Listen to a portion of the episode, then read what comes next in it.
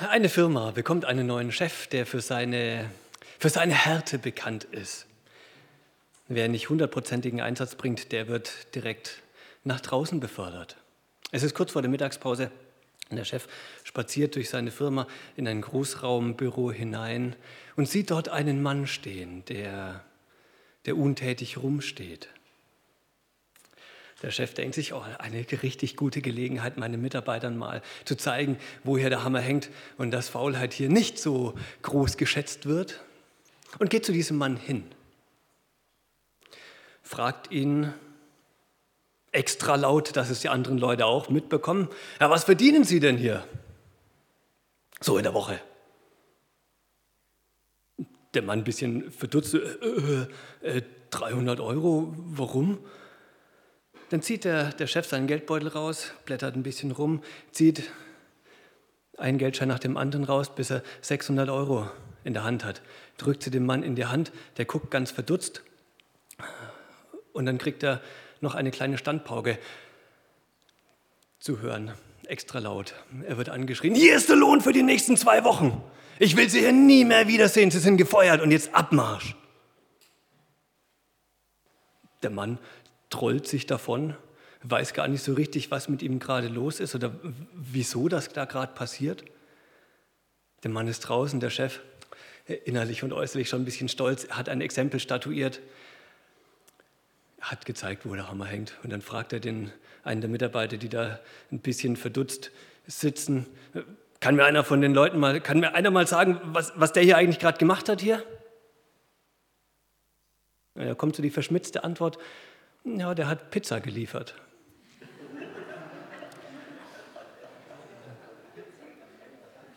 ähm, Jesus erzählt mal ein Gleichnis, in dem es um gute und schlechte Mitarbeiter geht. Ein Gleichnis um gute und schlechte Mitarbeiter. Ich lese aus Matthäus 25, von Vers 14 ab. Und dieses Gleichnis fängt direkt mit einem Wort an. Da heißt es hier, denn. Bezieht sich also auf das, was vorher war. Und das war vorher, da war ein anderes Gleichnis gestanden, überschrieben mit das Gleichnis äh, von den klugen und törichten Jungfrauen. Worum geht es dort? Darum geht es, wann kommt Jesus wieder? Man weiß es nicht. Er ist fort und irgendwann wird er wiederkommen. Ein überraschender Zeitpunkt, man weiß nicht wann. Jetzt in diesem Gleichnis von den anvertrauten Pfunden, von den anvertrauten Zehntnern oder Talenten, je nachdem, wie man das ähm, übersetzen will, geht es darum, was mache ich denn in dieser Zeit, wo ich nicht weiß, wann hört die auf? Wie handle ich denn in dieser Zeit bis dahin, bis Jesus irgendwann wiederkommt? Und dann das Gleichnis danach vom Weltgericht, das dreht sich dann um den Zeitpunkt, wenn Jesus wiederkommt. Wie sieht denn das dann aus? Was passiert? Heute aber, was mache ich jetzt? Hier heute bis Jesus wiederkommt. Wie soll ich denn da handeln? Denn es ist wie, und man merkt schon, es ist wie, ja, es ist halt ein Gleichnis. Man muss Dinge übertragen. Es ist wie mit einem Menschen. Das ist Jesus, der außer Landes ging bei der Himmelfahrt. Er rief seine Knechte, seine Jünger, Christen. Es ist halt ein Gleichnis nicht für, für jedermann, sondern für, für Leute, die mit Jesus unterwegs sind. Er rief seine Knechte und vertraute ihnen sein Vermögen an. Dem einen gab er fünf Zentner Silber oder Talente oder Pfund oder wie man es auch übersetzen will. Ähm, eine, eine Geldeinheit, die ganz schön, ganz schön viel ist. Ein Zentner Talent sind 6000 Denare. Ein Denar ist der Tageslohn eines Tageslöhners. 6000 sind äh, ganz schön viel. 16,5 Jahreslöhne. Wenn ich fünf davon habe, 80 Jahre lang. Wenn ich 80 Jahre lang durcharbeite, ist das, was dieser Mann hier gerade bekommt. Schon viel. Dem einen gab er fünf Zentner Silber, dem anderen zwei. Immerhin 33 Jahreslöhne. Und dem dritten einen. Immerhin 16,5 Jahreslöhne. Jedem nach seiner Tüchtigkeit und zog fort. Sogleich er fängt direkt an, ging der hin, der fünf Zentner empfangen hatte und handelte mit ihnen und gewann weitere fünf dazu. Ebenso gewann der, der zwei Zentner empfangen hatte, zwei weitere dazu. Der aber, und man merkt, der aber, jetzt wird es irgendwie anders, der gewinnt nicht noch irgendwie das Doppelte zu, sondern da passiert was, was Seltsames. Der aber einen empfangen hatte, ging hin, grub ein Loch in die Erde und verbarg das Geld seines Herrn. Hä? Denke ich mir, warum Geld vergraben? Macht man heute nicht mehr. Die Leute früher hatten es tatsächlich gemacht, das war voll üblich. Das war ganz normal, weil das die, die sicherste Aufbewahrungsmethode war. In Tuch einwickeln, zweite Möglichkeit, die ist praktisch nicht versichert, würde man heute sagen. Da kann es leicht geklaut werden, wenn es in der Erde drin ist. Super, findet kein Mensch mehr. Hoffentlich du selber noch. Heißt, war gar nicht ungewöhnlich, sondern ganz normaler Usus, Geld in der Erde zu vergraben. Nach langer Zeit, man weiß nicht wie lange, kam der Herr dieser Knechte und forderte Rechenschaft von ihnen. Von ihnen, den Christen. Jesus wird mal Rechenschaft von uns fordern. Da trat herzu, der fünf Zentner empfangen hatte. Und legte weitere fünf Zentner dazu und sprach, Herr, du hast mir fünf Zentner anvertraut. Siehe da, ich habe damit weitere fünf Zentner gewonnen. Da sprach sein Herr zu ihm, Recht so, du tüchtiger und treuer Knecht, du bist über wenigem treu gewesen, ich will dich über viel setzen. Geh hinein zu deines Herrn Freude. Da trat auch herzu, der zwei Zentner empfangen hatte und sprach, Herr, du hast mir zwei Zentner anvertraut. Siehe da, ich habe damit zwei weitere gewonnen. Sein Herr sprach zu ihm, Recht so, du tüchtiger und treuer Knecht. Du bist über wenigem treu gewesen, ich will dich über viel setzen. Geh hinein zu deines Herrn Freude. Geh hinein zu deines Herrn Freude. Richtig schön, wenn sich Jesus über einen Menschen, über einen Christen, über mich freut und sagt, ja, das hast du gut gemacht. Du warst ein, ein treuer, ein tüchtiger. Es ist recht so, was du gemacht hast. Jetzt geh zur Freude deines Herrn hinein. Wohin? Man könnte äh, sagen, in den Himmel, ganz platt gesagt, in die Ewigkeit. Man könnte auch übersetzen, geh zum Freudenmahl. Du bist mit eingeladen. Es gibt großes Essen, riesige Feier und du bist voll dabei. Ewigkeit mit Gott, richtig gut. Das ist sehr schön. Geh hinein zu deines Herrn Freude. Und was passiert dort? Ich will dich über viel setzen. Manche Leute arbeiten ja auf die Rente hin und denken, cool, dann ist endlich mal Feierabend oder dann ist mal Pause. Kann dich beruhigen, ist nur eine Zwischenstation. Rente ist nur eine kurze ähm, Schaffens- nicht eine Nicht-Schaffenszeit, die ist nur kurz. In der Ewigkeit geht es mit Arbeiten weiter. Das gehört irgendwie zum Menschsein mit dazu. Das gehört zum Wesen des Menschen dazu. Ist gar nicht schlecht, sondern richtig gut. Im Himmel wird weitergearbeitet, den faulen Lenz gibt es dort wohl nicht. Ich will dich über ganz viel setzen. Aber auch richtig schön, dass Jesus das tut. Für jetzt hier. Ich meine, was in der Ewigkeit kommt, sei mal dahingestellt, aber für hier ist ja eigentlich richtig schön, dass Jesus der Gemeinde, den Menschen, den Christen, äh, uns anvertraut sein Vermögen. Dass er sagt, und ich halte euch für, für würdig, ich traue euch das zu, ich vertraue euch das an, weil ihr das schaffen könnt, damit auf eine gute Weise umzugehen und zu wirtschaften. Für die Leute damals war es Geld, ein ganzer Haufen Geld. Die haben das gehandelt und dann damit Gewinn erzielt. Ähm, ob wir das auch so machen, weiß ich nicht so viel Geld ist uns nicht an, schon viel, aber äh, die Christen sind nicht überproportional reich, in Geldmasse gesehen. Die Gemeinde braucht immer Geld.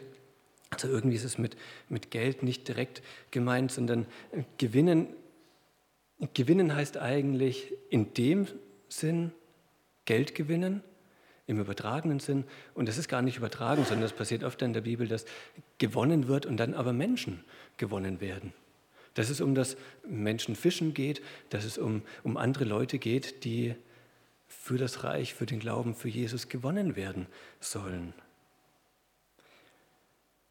Und dann die, bleibt eigentlich nur noch die Frage, wie, wie sieht es denn aus mit diesen anvertrauten Zehntnern, Pfunden, Talenten, die nach Tüchtigkeit verteilt werden? Was könnte das denn sein? Und der erste Gedanke, und so wie man das normalerweise immer hört und liest, der auch recht richtig ist, ist, das sind die Gaben, die ich mit auf diesen Weg bekommen habe. Hier auf dieser Erde habe ich manches mitbekommen, jeder unterschiedlich, aber manche Dinge, die ich kann oder die du kannst, die eben jeder ein bisschen anders kann.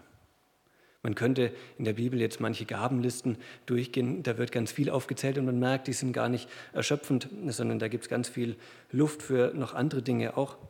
Man könnte natürliche Gaben aufzählen. Man könnte sagen, oh, wenn man füreinander betet oder miteinander betet oder überhaupt betet, dann ist das auch eine Gabe, einen großen Glauben zu haben, wenn man Leute tröstet oder ermutigt, wenn man Leute heilt, wenn man Musik machen kann und damit vom Glauben erzählt, wenn man betet durch Musik, wenn man Leute ermutigt, wenn man organisieren kann, handwerklich begabt ist oder auch ein mitfühlendes Herz hat, in Sprachen redet einen Sinn für Schönes hat. Intelligenz, also intelligent ist, wenn man Worte von Gott bekommt in eine konkrete Situation hinein. Wenn man zäh ist, einen großen Willen hat, hilfsbereit ist, treu ist, großzügig, sportlich, gastfreundschaftlich, kontaktfreudig. Wenn man andere zum Lachen bringen kann, wenn man führen kann und leiten und noch ganz viel anderes mehr. Ich glaube, da kann man richtig viel aufzählen. Wir haben manches mit auf, auf unseren Lebensweg mitbekommen, was wir können, was andere vielleicht auch können, aber nicht so gut oder anders oder auch besser. Gaben eben. Und dann könnte man aber auch sagen, vielleicht bezieht sich das aber auch auf Geld, dass man das gar nicht übertragen muss. Oder auf Zeit dass manche Leute mehr Zeit haben als andere. Gelegenheiten, die Gott mir vor die Füße wirft. Ich glaube, wir haben auf dieser Erde ganz schön viel, mit dem wir wuchern können, in Anführungszeichen. Dinge, die wir einsetzen können und das, was wir sollen, ist einbringen, das, was ich habe das soll ich tun. Nicht zu meiner Ehre, überhaupt nicht, sondern eben zu Gottes Ehre und zu seinem Reich, damit das gebaut wird. Und das Reich Gottes besteht, und das ist gut oder auch ein bisschen schade, äh, nicht nur aus dieser Gemeinde hier. Die Gemeinde ist toll und wir brauchen ganz viele Mitarbeiter an ganz vielen verschiedenen Stellen, überhaupt keine Frage. Und ich wünsche mir, dass sich Leute einsetzen. Und wir brauchen das auch, dass sich Leute einsetzen, überhaupt keine Frage. Aber Reich Gottes ist nicht nur hier sondern vielleicht auch an deinem Arbeitsplatz, wo du mit Kollegen unterwegs bist und auch dort deine seelsorgerliche Gabe, dein offenes Ohr einbringen kannst. Super gut, richtig schön. Und wenn das gemacht wird und dann eben wenig Raum ist, um das hier einzubringen, dann nicht neidisch auf die anderen Leute, äh, nicht neidisch, nicht blöd auf die anderen Leute gucken und sagen, hey, der macht überhaupt nichts hier in dieser Gemeinde. Ja, vielleicht nicht in der Gemeinde, aber im Reich Gottes. Und das ist richtig gut, wenn wir da einen großen und großen Blick haben über den eigenen Gemeindetellerrand hinaus für das Reich Gottes. Dort gilt es, sich einzusetzen. Mit dem, was du hast. Und wenn das hier auch in der Gemeinde fruchtbar wird, richtig gut, freue ich mich sehr. An vielen verschiedenen Stellen. Wir hatten hier vorhin gehört vom Kids-Treff, der an vielen Stellen Leute braucht. Abendmahlshelfer werden gesucht, Leute, die praktisch helfen, das Abendmahl hinzurichten, damit wir dann Sonntagsabendmahl feiern können. Wir brauchen Leute, die den Beamerdienst mit übernehmen. In der Seelsorge, die ein offenes Ohr haben, die gut zuhören können, die ermutiger sind. Wir brauchen Beter, Leute, die für andere Leute einstehen, für die Anliegen der Gemeinde. Wir brauchen Leute in der Jugendarbeit. Da fehlt es an manchen Stellen. Leute, die Mittagessen ausgeben, die Kleingruppen leiten, die in der Begrüßung dabei sind, und noch viele andere mehr. Wir brauchen Leute wie euch hier in dieser Gemeinde, dass Gemeinde gut weitergehen kann. Aber die Gemeinde ist nicht alles. Das Reich Gottes ist deutlich größer. Und trotzdem für hier herzliche Einladung, sich einzubringen. Denn genau darum geht es ja. Was kann ich denn? Was, was habe ich von Gott mit auf den Weg bekommen?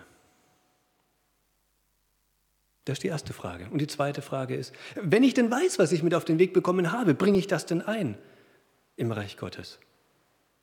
Und das ist, glaube ich, eine echt wichtige Frage. Zumindest die zentrale Frage von hier, von diesem Gleichnis. Das drauf rausläuft, bring ein, was du hast. Deswegen, denk mal kurz drüber nach. Was hast du denn von Gott mit auf den Weg bekommen? Und bringst du das ein?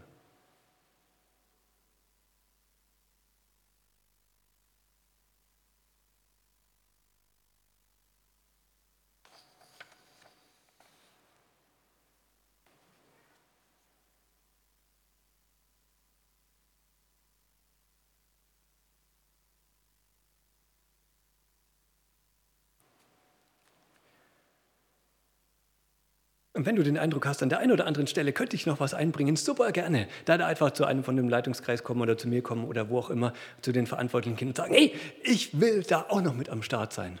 Nicht über deine Kräfte hinaus, aber im Rahmen deiner Möglichkeiten. Das ist deine Aufgabe, denn jedem nach seiner Tüchtigkeit wurden diese Dinge gegeben.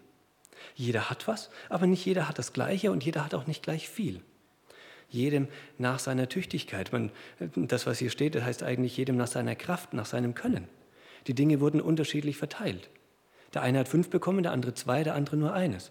Jedem eben nach seiner Kraft und nicht einfach pauschal, jeder hat gleiche Auftrag und jetzt mach. Und die einen kriegen es eben besser hin, die anderen nicht so gut. Nee, jeder hat unterschiedlich viel mit auf den Weg bekommen. Und das gilt es, was ich habe, einzusetzen. Und wer da eine große Begabung hat oder viele Begabungen, der hat dann letztlich auch eine andere Verantwortung als der, der nur vermeintlich wenige Begabungen hat.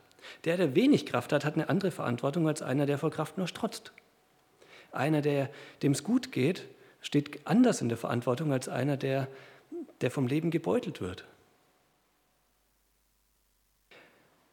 Ein junger Mann hat vermutlich eine andere Verantwortung als ein Pflegebedürftiger. Und der, der viel Geld hat, hat eine andere Verantwortung als eine, eine Witwe, die mit einer Minirente auskommen muss. Ein Rentner hat keine Verantwortung mehr, keine Aufgabe mehr im Reich Gottes. Nein, natürlich nicht. Jeder. Es gibt keine Grenze. Man kann nicht sagen, okay, jetzt habe ich abgeschafft und jetzt abgehakt das, nee, geht nicht.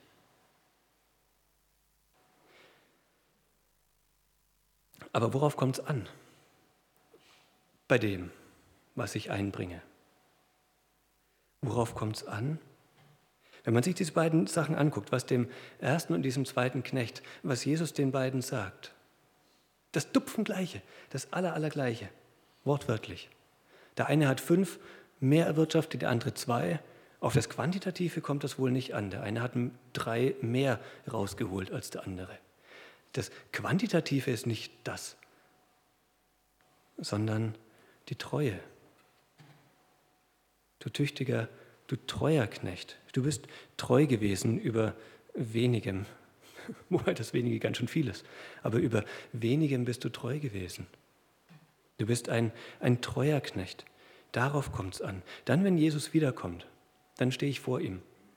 Billy Graham daneben mir oder weit anders, aber irgendwo wird er auch gefragt werden, du auch. Billy Graham hat vor Millionen Leuten gepredigt. Der hat, der hat eine andere Verantwortung. Und es wird nicht gefragt werden, hast du es verdoppelt, hast du, was hast du damit gemacht, kam da was bei raus, sondern bist du treu gewesen mit dem, was dir anvertraut ist, mit deinen Möglichkeiten. Das ist die Frage. Und dann bekommt vielleicht, der, also ganz fiktiv, der Billy Graham, Mutter Teresa, äh, der Billy Billenstein und der Helmut, alle das gleiche Lob. Am Ende, du bist treu gewesen. Du hast mit deinen Gaben dich eingesetzt nach deiner Kraft.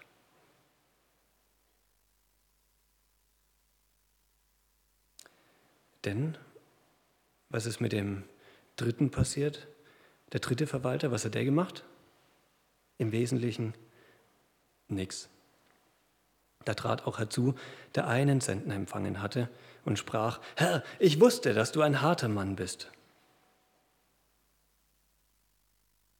Und man denkt sich, hä? Das ist jetzt irgendwie komisch. Wenn das tatsächlich ein Gleichnis ist, das auf Jesus hinauszulegen ist, dann hat dieser dritte Verwalter ein irgendwie ein, ein seltsames Bild von Jesus, ein, ein, ein verschobenes, verschrobenes Bild. Fast schon ein Gegenentwurf zu Jesus. Er rechnet sich noch dazu zum Jüngerkreis. Er sagt noch Herr.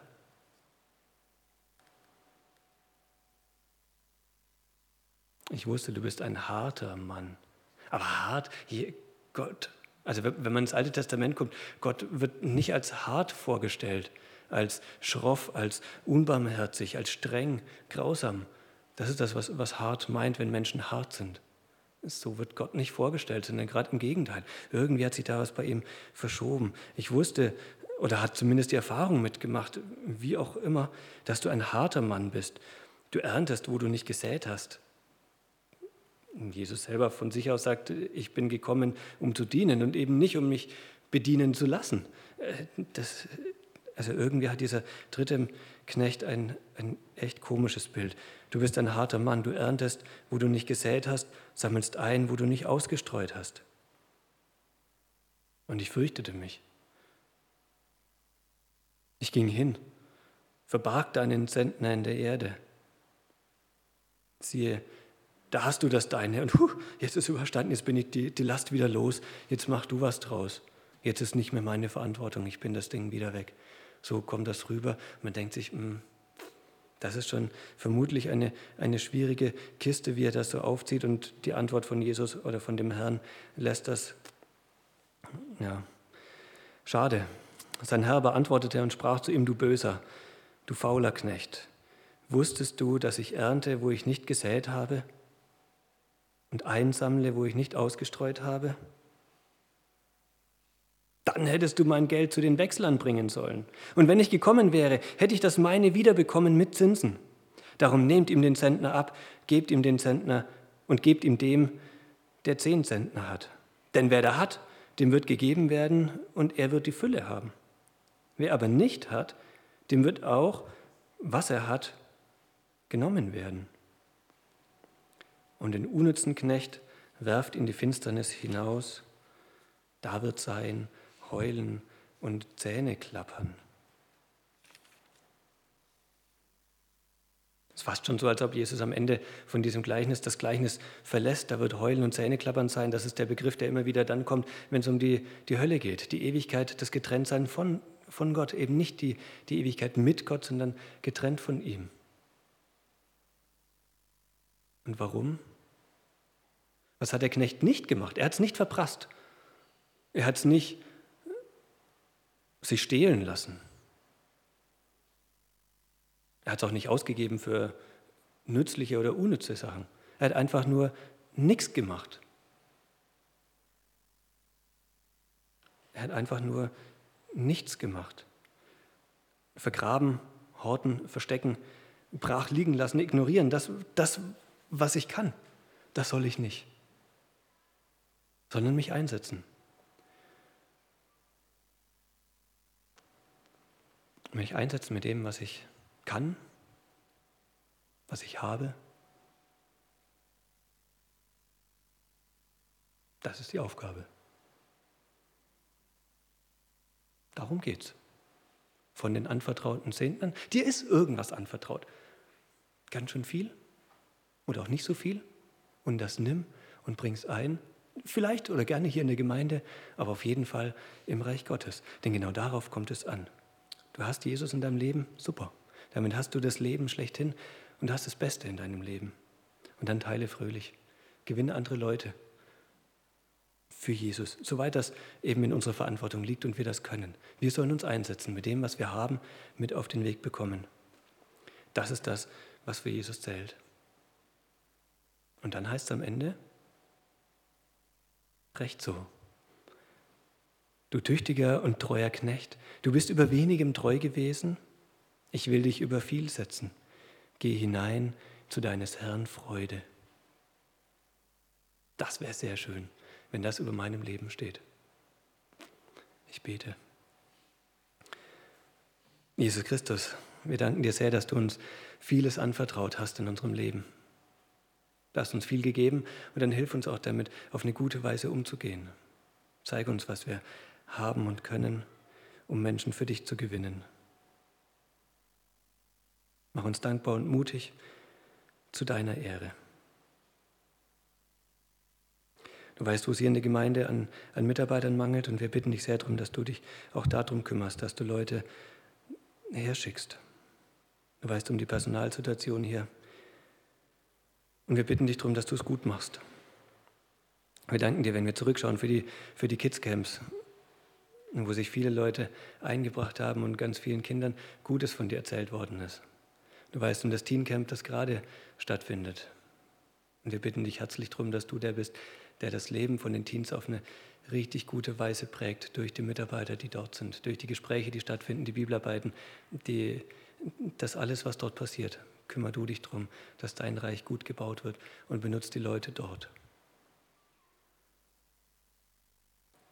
Wenn wir in die Welt gucken, Herr, dann passieren da viele Dinge, die nicht so schön sind, die, die uns fraglos und mutlos machen. Und wir bitten dich herzlich darum, dass du dich um deine Schöpfung, um deine Leute kümmerst.